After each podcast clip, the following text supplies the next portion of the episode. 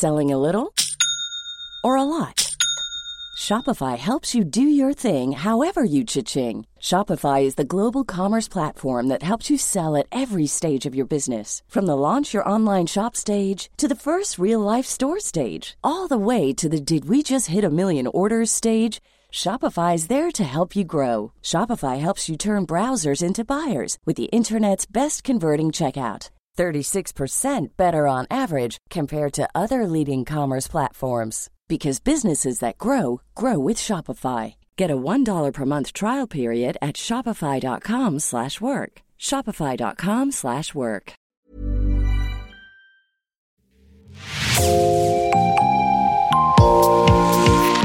Bonjour et bienvenue dans Podcasting, l'actu dans la poche, le podcast quotidien d'actualité du Grand Sud-Ouest. Chaque jour, suivez-nous à la découverte de l'information régionale avec les journalistes et chroniqueurs du territoire.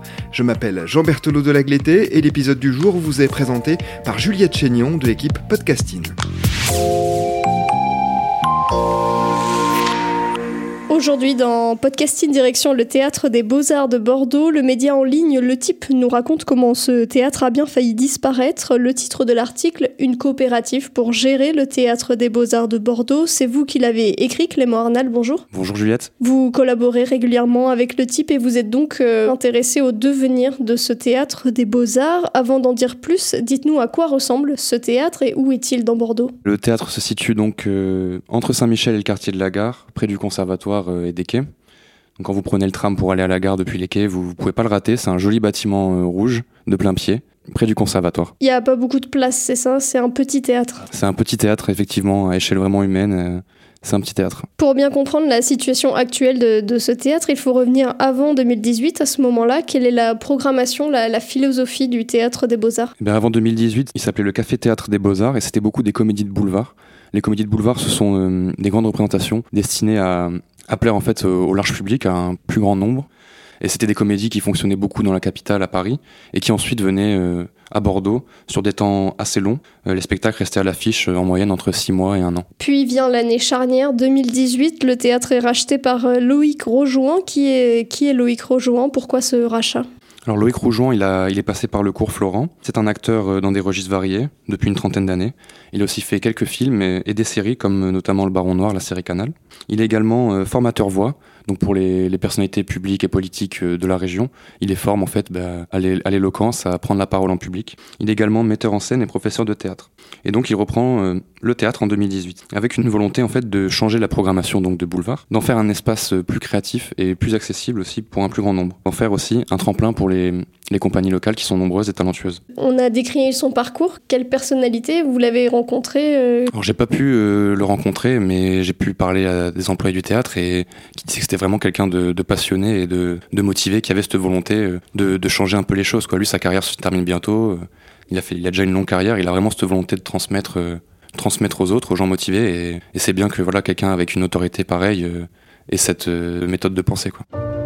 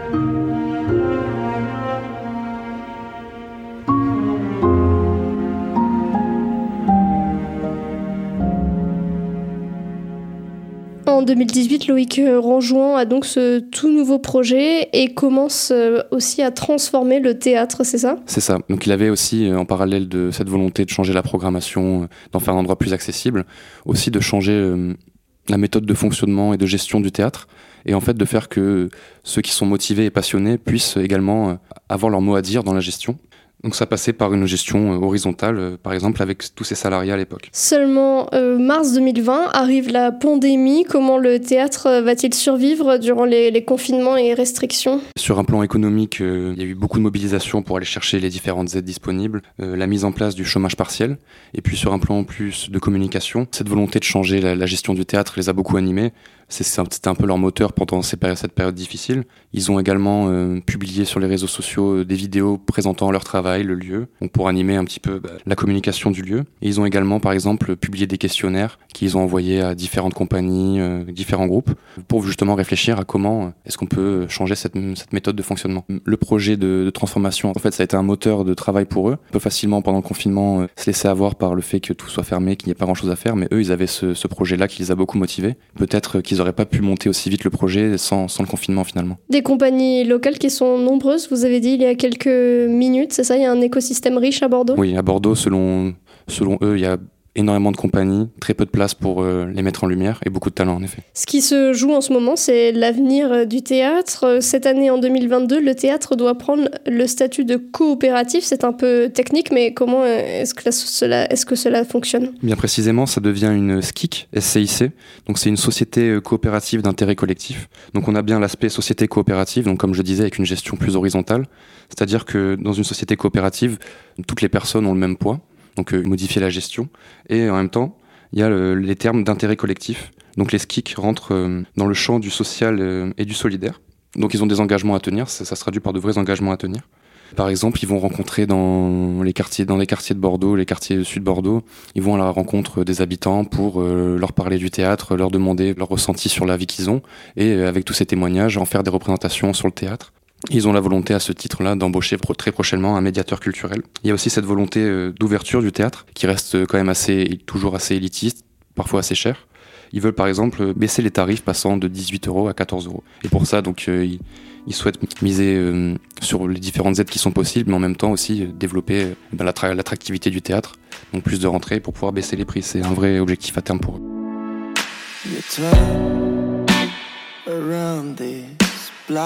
train behind me.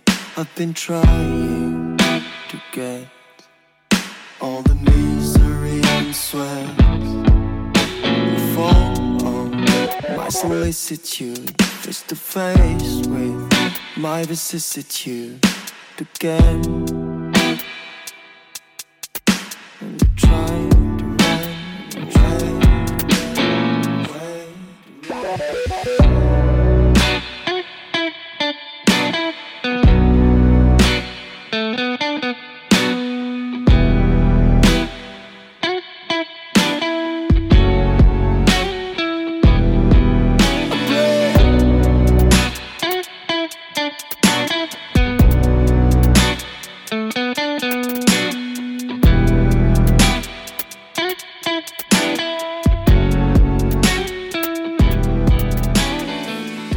Quelles sont les difficultés que peuvent rencontrer les responsables du théâtre dans cette euh, transformation? C'est tout de même un nouveau statut, une nouvelle programmation. Il y a, y a des choses, j'imagine, tout ne se passe pas comme prévu. Mais déjà, euh, quand du jour au lendemain, vous avez un nouveau propriétaire qui passe de comédies de boulevard à des comédies euh, très axées sur le local, avec vraiment l'accent mis sur les qualités d'écriture, un vrai sujet de fond forcément certains habitués ont eu du mal à, suivre, donc euh, ça a été un peu compliqué à ce niveau-là au début. Et il y a également aussi bah, le statut juridique. Ils nous ont confié que pour les différents acteurs de la région, les institutions, ils étaient quand même considérés comme un ovni parce que classiquement, on a la frontière association ou euh, entreprise, et eux se trouvent ben, entre les deux. Euh, dans toutes les démarches administratives, c'est assez compliqué pour eux, surtout que c'est quelque chose de nouveau. C'est la, la, seule société coopérative d'intérêt collectif culturel de la région, donc euh, voilà, ils sont un peu pionniers dans la région, et c'est un peu compliqué niveau administratif en effet.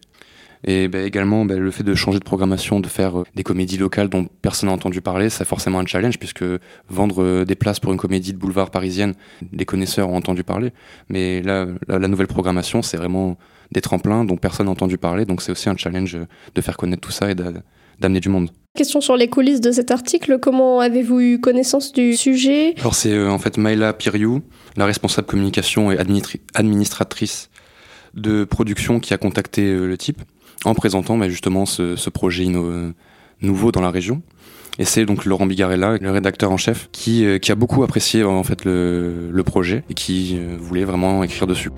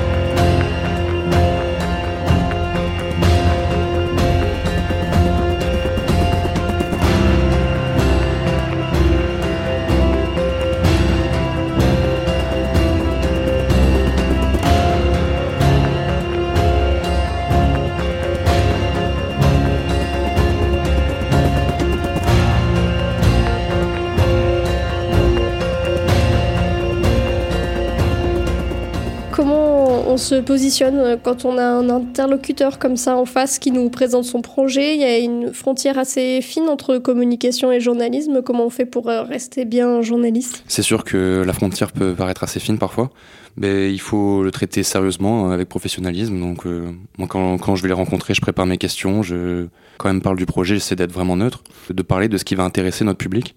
La vocation de le type, c'est quand même de, mettre en avant les projets émergents de la région. On choisit des sujets qui nous paraissent intéressants, pertinents et on les traite avec beaucoup de sérieux. Par exemple, pour avoir échangé, avoir eu des retours de Maëla, c'est quand même euh, très plaisant de savoir que ce qu'on a écrit, ça, ça leur permet d'avoir plus d'exposition. Par exemple, Maëla, elle m'a dit, bah, suite à l'article dans le type, il y a une entreprise qui les a contactés, et ça reste quand même quelque chose euh, d'assez plaisant euh, à voir. quoi. C'est pas la visée de votre article, mais c'est une conséquence qui peut être bien intéressante. Sûr que non. La visée, c'est vraiment d'être intéressant pour nos lecteurs, leur faire découvrir des choses qui, auxquelles ils s'attendent peut-être pas.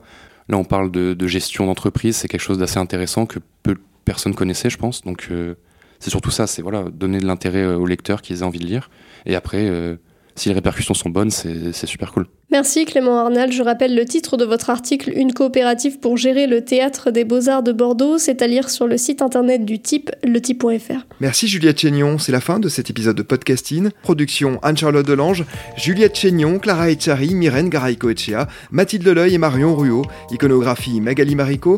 Programmation musicale Gabriel Taïeb et réalisation Olivier Duval.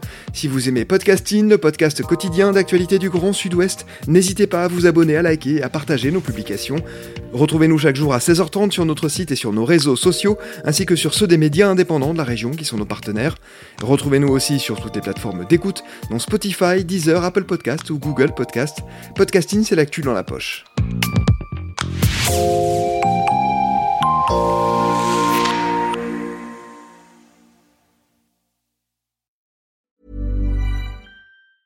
Planning for your next trip?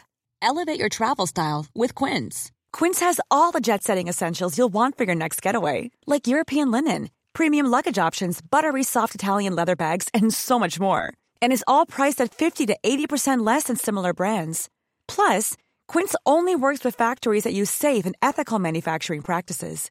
Pack your bags with high-quality essentials you'll be wearing for vacations to come with Quince. Go to quince.com/pack for free shipping and 365-day returns.